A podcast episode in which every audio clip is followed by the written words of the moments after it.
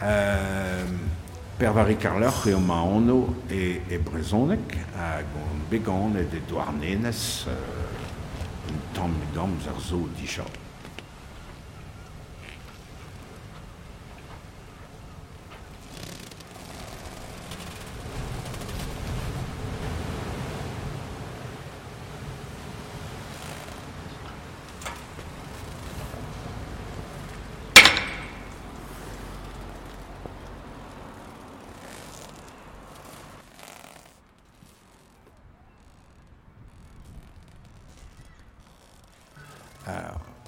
Je m'appelle Pervari Carlor, Pierre-Marie à l'état civil, et euh, je suis grand druide de Bretagne depuis 2008, où j'ai pris la succession de Gwentran de Squezec, qui est décédé euh, cette année-là. Euh, je, vais vous présenter la Gorsed, en tout cas ce qu'est le druidisme. Pour moi, ça a été une découverte et, les circonstances de la vie m'ont amené à être grand druide depuis cette date. Je suis né à Douarnenez, euh, parce qu'il n'y avait pas de maternité dans le Cap, mais autrement, je suis un capiste, rapar. Pot quand est var begdouar gant de Zabeptu, hein, on a la mer de chaque côté, en, a le vent, l'armour, la mer, et ces choses-là m'ont structuré un peu, parce que le vent, il vous gifle, la mer, elle vous pique, et, et ça vous oblige à rester vivant, mais à respirer l'odeur euh, de la mer dans le vent qui souffle dans le Cap Sizun, euh, c'est prendre un, un brevet pour la vie éternelle.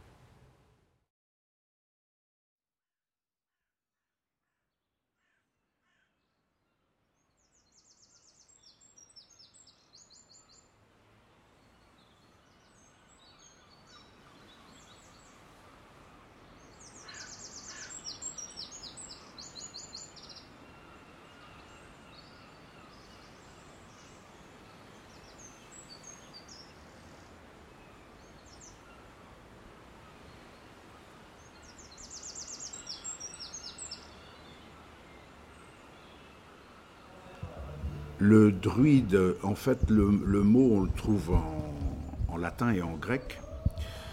Habituellement, on le on, estime qu'il signifie les traits savants. Euh, la, partie dru, dru veut dire euh, fort, quoi, hein, euh, un peu comme le mot français dru, épée. Hein. et huide, huide c'est la même racine que le, que le latin vide, hein, ou qui a donné voir en français, la vision, euh, ou euh, l'allemand ich weiß, je sais. En fait, euh, c'est-à-dire les, on, traduit généralement par les très voyants ou les très savants, parce que les deux mots peuvent, peuvent aller, et ceux ou ceux qui voient à travers ou à, travers les choses. Donc, ça me paraît assez pertinent de le, traduire comme ça. Les premiers témoignages, c'est le 3e siècle avant, l'ère euh, chrétienne. Et euh, on va avoir en fait deux grandes manières de voir. Chez les Grecs, globalement, les Grecs euh, s'intéressent aux, Celtes, mais les, les respectent. Alors on dit, euh, oui, les, druides sont très proches des idées de Pythagore, et on ne sait pas si c'est Pythagore qui les a influencés ou si ont eux-mêmes influencé Pythagore.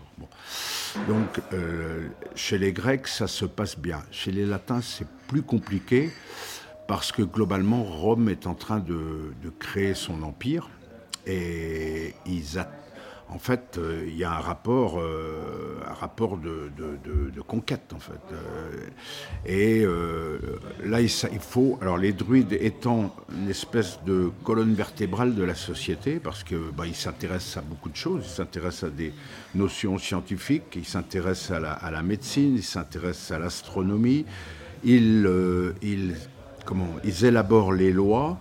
Euh, ils ont un pouvoir religieux, évidemment, puisqu'ils sont aussi prêtres, mais ils ne sont pas que ça. Ils sont savants, ils sont euh, comment, euh, juristes, ils, interviennent dans beaucoup de domaines. Et donc, il faut disqualifier finalement cette élite-là. Donc, on a deux images. On a le philosophe, l'homme instruit, le savant, et on a euh, le prêtre organisateur de sacrifices. Mais il euh, faut, remettre ça dans son contexte et savoir un petit peu quels sont les enjeux qu'il y a par derrière. Bon, bah, la conquête romaine va avoir lieu. Les druides vont eh, s'effacer petit à petit de, la scène politique, puisque bah, la Gaule va s'intégrer à l'Empire romain. Et euh, le druide est à ce moment-là un peu propulsé dans la marginalité on va le retrouver. Euh, euh, il va changer de nom, enfin on va, on va plus utiliser le terme de druide pour parler de, lui. On va souvent le présenter comme un mage, donc mage, magicien et autres, donc qui devient un peu un personnage qui va avec l'histoire, se retrouver chez Merlin l'Enchanteur, par exemple. Hein. L'Enchanteur, il hérite de cette image du, magicien, du thaumaturge euh, et, autres. Voilà, c'est à peu près euh, les trois grandes images qui ont les trois grands domaines dans lesquels on, parle des druides. Donc le, druide va quitter la scène de l'histoire, il va se retrouver dans la légende, dans l'imaginaire, et il va être rappelé à différentes époques par, les auteurs. En fait, il disparaît de la scène de l'histoire, mais pas de l'imagination de, des, des gens. Par contre, ça va durer jusqu'au. Il va y avoir des reprises de, textes euh, anciens jusqu'au XVIIIe siècle. Au XVIIIe siècle, il se passe plein de choses. Il se, trouve, il se passe. Euh, bah, d'abord qu'il y a une certaine ébullition de la pensée. Euh, et donc, c'est à cette époque-là qu'on va avoir déjà une année, une année symbolique, qui est 1717, où on va avoir des réunions dans une, dans une taverne ou dans des tavernes à Londres. C'est donc à ce moment-là que, donc 1717, on a le, Druid Order qui se crée. Alors il faut voir qui sont ces gens qui sont à l'origine. Il y a notamment un libre penseur euh, irlandais euh, qui s'appelle John Tolan, qui a écrit des ouvrages et qui a créé le terme de panthéisme. C'est-à-dire qu'en fait, quand le, panthéisme est une vision euh, d'une nature divinisée. Il n'y a pas de Dieu euh, extérieur au monde, pas de Dieu personnel et vivant, mais en fait, tout, euh, tout ce qui existe, tout l'univers, tout le cosmos ne ferme qu'un seul ensemble, et, tout ça est divinisé. Ces gens, en fait, vont créer l'ordre des druides, Druid Order, euh, un petit peu avec tout cet esprit-là. Et, euh, on va avoir une euh, troisième branche qui va naître à la fin du 18e, en 1792.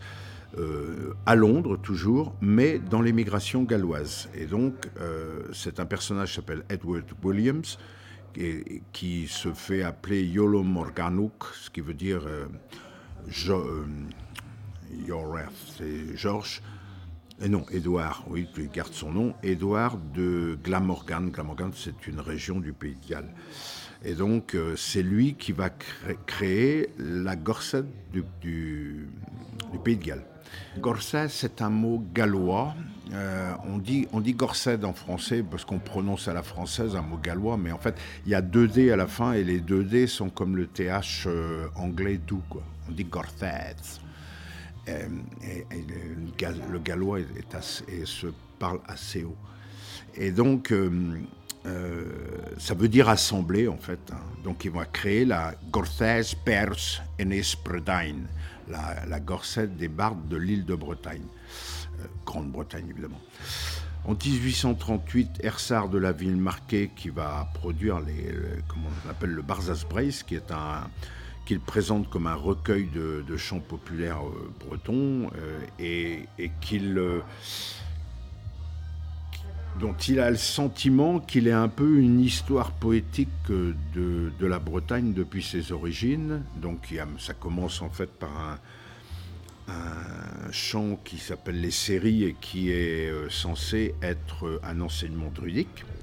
Et donc il faut attendre 1899 pour qu'une délégation d'une vingtaine de Bretons se rende à l'Estesvod de Cardiff et soient reçus, euh, comment euh, ils sont reçus, à, oui, sont une quinzaine, une vingtaine de, à être reçus par les Gallois comme bardes. Et en rentrant donc en, Bretagne euh, la même année, ils décident de créer la Gorsette de Bretagne.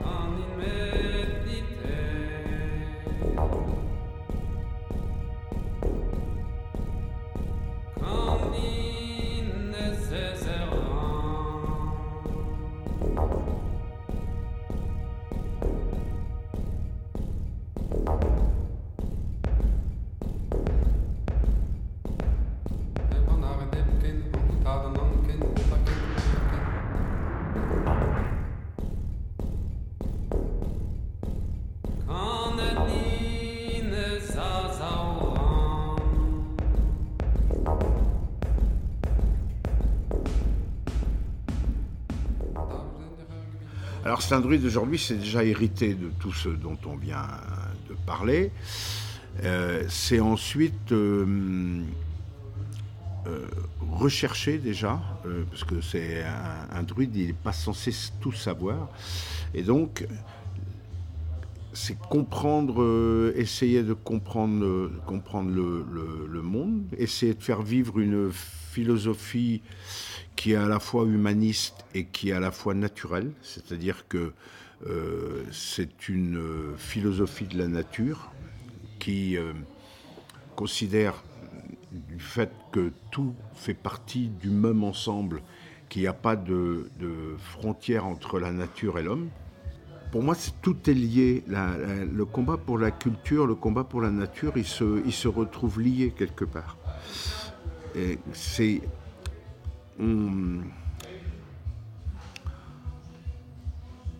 on, est pour défendre finalement euh, la diversité. Je crois que c'est important, la diversité. Le monde est, le, monde est divers. les espèces sont, sont diverses, c'est pas pour rien. La diversité, c'est ce, ce qui donne ses couleurs au monde. C'est comme ça quand on est dans une philosophie naturelle, euh, on voit le monde évoluer, euh, la nature évoluer tout au cours de l'année. Il y a, on, a, on a perdu beaucoup de, on a perdu beaucoup de, de, de contenu de la doctrine druidique. Par contre, il y a quelque chose qui est intéressant, c'est que chaque fois qu'on peut retrouver quelque chose, il faut le faire. Et donc, on a, euh, on a par exemple dans, la, dans les textes chrétiens, on a deux textes intéressants. Je dis ça à chaque fois, tout le monde me regarde avec les grands yeux. On a parmi les, épîtres de Saint Paul, ou du moins celui qui se fait appeler comme ça, euh, on a deux euh, épîtres de taille différente, mais qui abordent les mêmes, les mêmes problématiques. Il y en a une qui s'appelle l'Épître aux Romains et l'autre qui s'appelle l'Épître aux Galates. Et l'Épître aux Galates s'adresse en principe, alors on ne sait pas si c'est directement aux Galates ou des gens qui sont chez les Galates, mais les gens qui sont chez les Galates sont forcément influencés par les, par les Galates. Donc il y en a une, on dira, ce sont les Gaulois d'Asie mineure. Euh, top de la civilisation celtique d'ailleurs. Et, donc, euh, les deux épîtres abordent les mêmes problèmes avec deux problématiques, mais la problématique complètement différente dans l'une et dans l'autre. L'épître aux Romains dit il n'y euh, comment il n'y a toute, toute autorité vient de Dieu et il faut s'y soumettre, parce que comme elle vient de Dieu, il faut s'y soumettre. Et donc les, puissances terrestres, euh, euh, comment euh, assument pour Dieu l'autorité. Et, donc c'est un devoir de conscience pour le chrétien de se soumettre à l'autorité. Ça c'est ce qui est dit dans l'épître. tous les pouvoirs viennent de Dieu. Et donc s'y soumettre est un devoir de conscience pour l'être humain l'Épître aux Galates dit C'est pour la liberté que Christ vous a affranchi. Ne vous laissez pas remettre en servitude. Un petit delta quand même. Et ensuite, il dit Si vous êtes sous l'esprit, vous n'êtes plus sous la loi.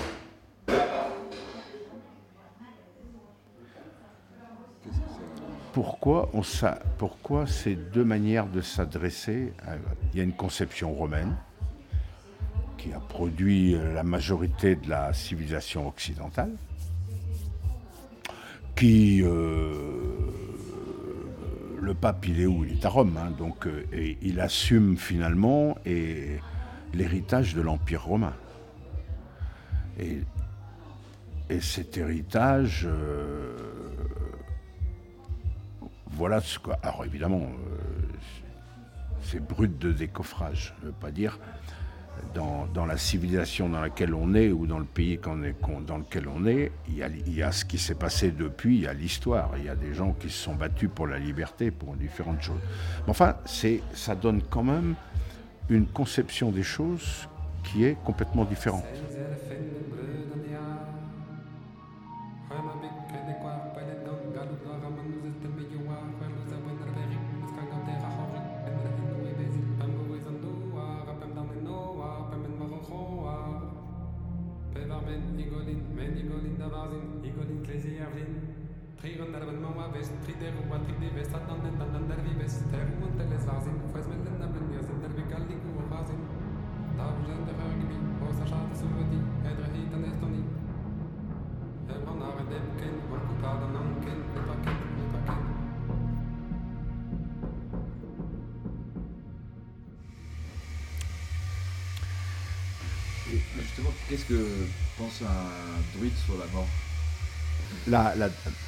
Ce qui se dit, c'est que la, formule sur la mort est une des premières recueillies justement par, euh, les Grecs ou les Latins, je ne sais plus quel auteur. Et donc, euh, par les Latins, c'est ça, parce que c'est en latin. Et donc, euh, il est dit qu'il y a une vie après la mort et que la mort n'est que le milieu d'une longue vie. C'est vrai, ça dépend à quel plan sur quel plan on, se passe.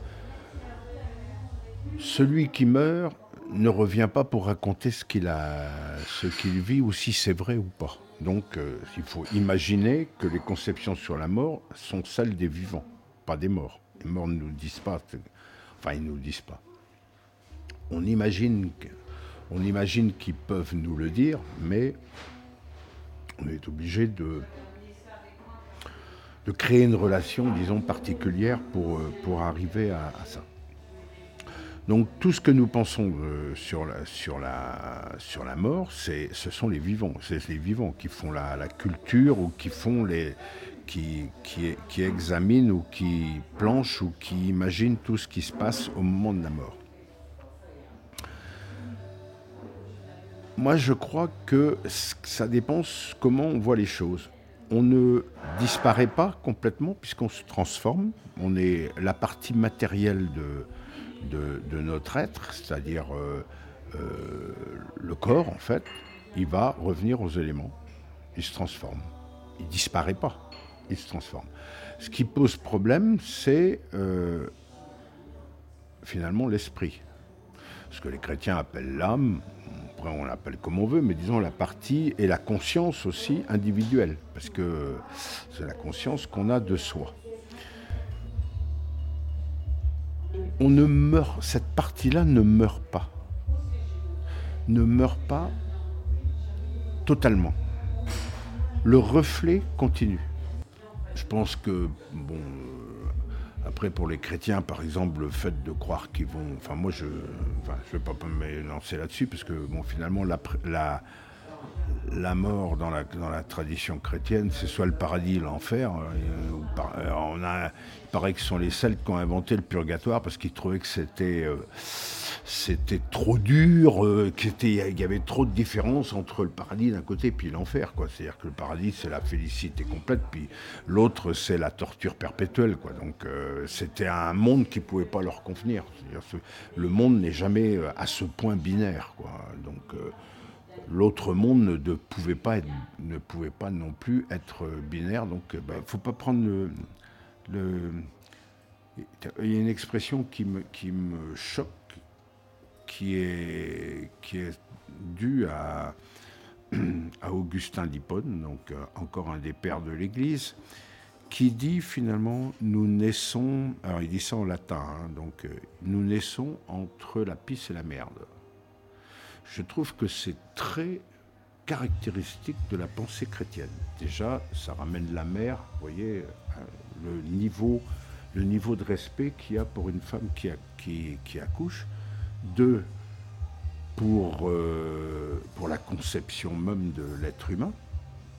La pisse et la merde. Je pense qu'on ne ramène pas l'homme uniquement à ces deux fonctions. Et hum, ça brise quand même quelque part euh,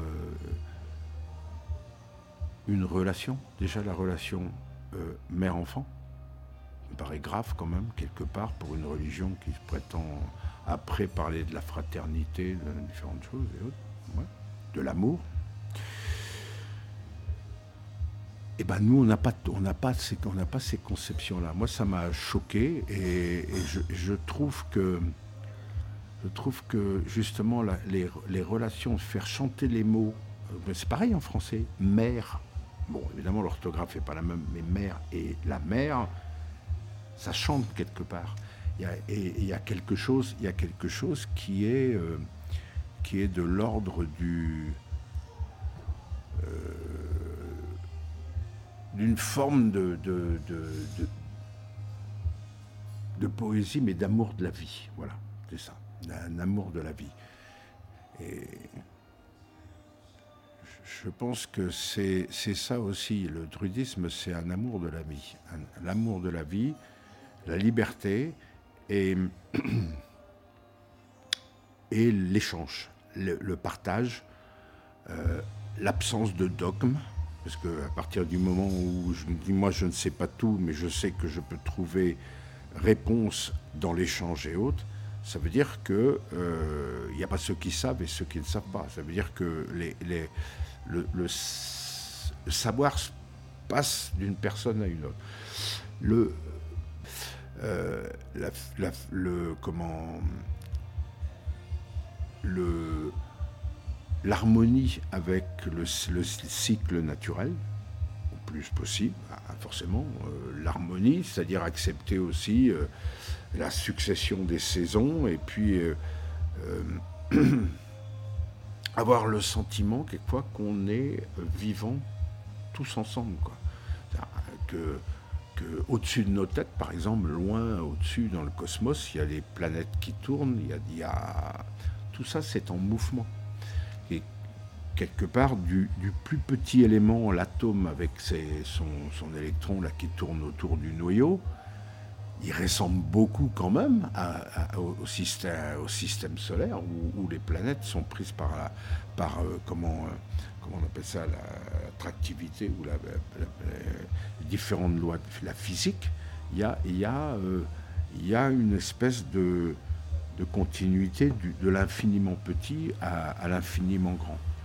Et nous, on est au milieu de tout ça avec d'autres. euh,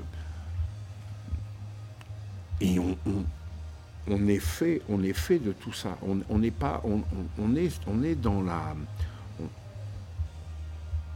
on, fait partie du grand tout. On fait partie du grand tout et, et- et on restera de toute façon dans le grand tout, ou quoi qu'il se passe, sous une forme différente sûrement, mais je vois pas où on peut aller autrement.